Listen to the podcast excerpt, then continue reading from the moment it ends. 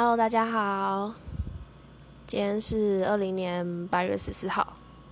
那最近因为离职了，所以就是没有什么时间在录音，因为一直在忙找新的工作。然后，当然大家如果有觉得不错的工作，也是可以推荐给我。那，呃，我想一个新的节目。就是我会念一些短短的，呃，可能是一个故事，可能是一首诗，然后分享给大家，可以让大家当成一个床边故事来听。今天想跟大家分享的是最近过世的罗美美，她的哥哥罗青写的一首诗。那。他写这首诗叫做《盛夏最高亢的蝉鸣》，痛到小妹配影，猝然辞世。从盛夏最明亮的一道曙光中，你呱呱坠地，啼中含笑，犹如蝉鸣，舒展清晨第一声嘹亮，由近而远，由弱而强，传遍天下。而蝉是一架微型迷你的声音除湿机。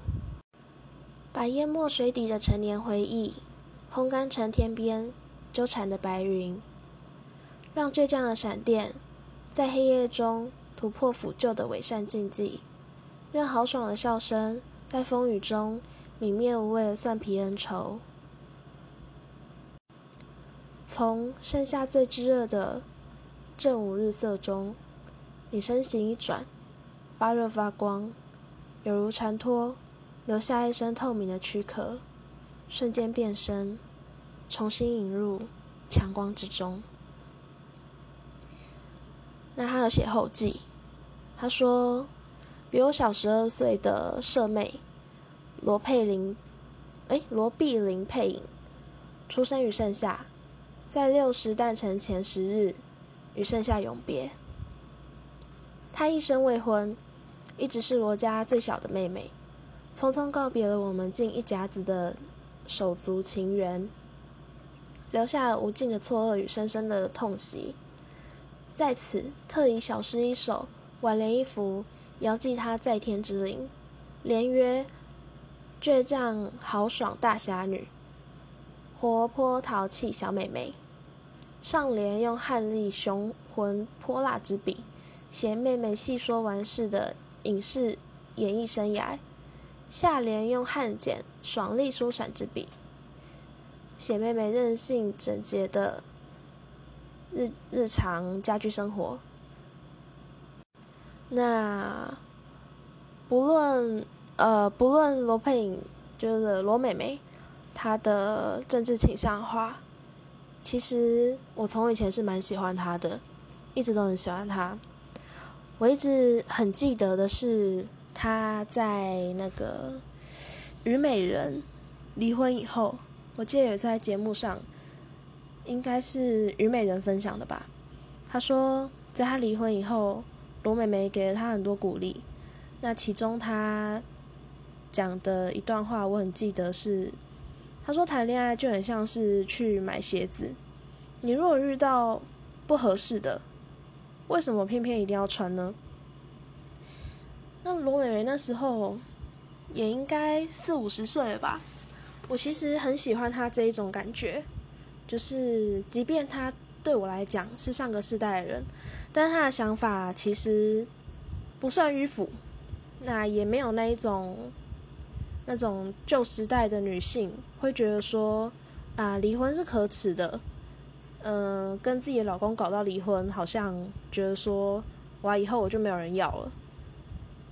罗美美她一直给我很深刻的印象是，没有记得她，她一直好像都在跟很年轻的男生交往，然后，呃，她在她的生活观念也一直都好像活得很年轻。她是东区罗美美嘛，东区罗姐，然后在跟朋友聊天的时候。我其实我说过，我说过一段话，就是罗美美她我觉得她在这时候过世，说不定算是好的。她的一生，虽然我不知道为什么，也许是家庭的关系，也许是生活的成长经历或什么的，那她一生都在追求年轻，然后，呃，常常常常会去做医美啊，或者什么的，就是只为了让他的外貌看起来很年轻，这样。那我没有，我没有觉得整形或者做医美是不好的，因为爱美之心，人人都是一样的嘛。我觉得他在这时候过世，说不定是好事。如果他再晚个十几二十年，当他的那些下垂的脸皮或者是什么的都没有办法靠医美来挽救的时候，他要看着镜子里面的自己一天比一天还要更老的时候。或者是他已经逼不得已一定要住在医院，然后很困、很困难、很困难的生活的时候，他会喜欢那样的自己吗？那其实这个没有人知道啦。只是我觉得像他这样子，在演艺圈以这个镜头镜头前的形象，在演艺圈这样子到现在。我其实很羡慕他啦，一个人可以活得这样子，不被不被感情这件事情去绑手绑脚的，然后也没有说因呃，我我我的记忆中啊，他好像也没有说哦，因为跟谁传绯闻，然后搞得很难看或干嘛的。我其实很羡慕，也很喜欢他这样。那既然他走了。不论是什么原因，因为有各种猜测嘛，有人觉得他是自杀，有人觉得他什么孤独死很可怜或干嘛，可是我觉得没有啊，没有这件事情，他没有很可怜，也许对他的人生来说走得刚刚好，但也希望他在天之灵一切都平安，无病无痛，好像有点沉重，可是没有啦。以后也不会只是念这样的东西。那这个的话，风格大概就是这样子，就是会是短短的几分钟，然后嗯，分享故事，那也不一定会有感想，只是今天这一首诗我看了很喜欢，然后想跟大家分享，就这样子而已。那大家晚安，我是噪音少女。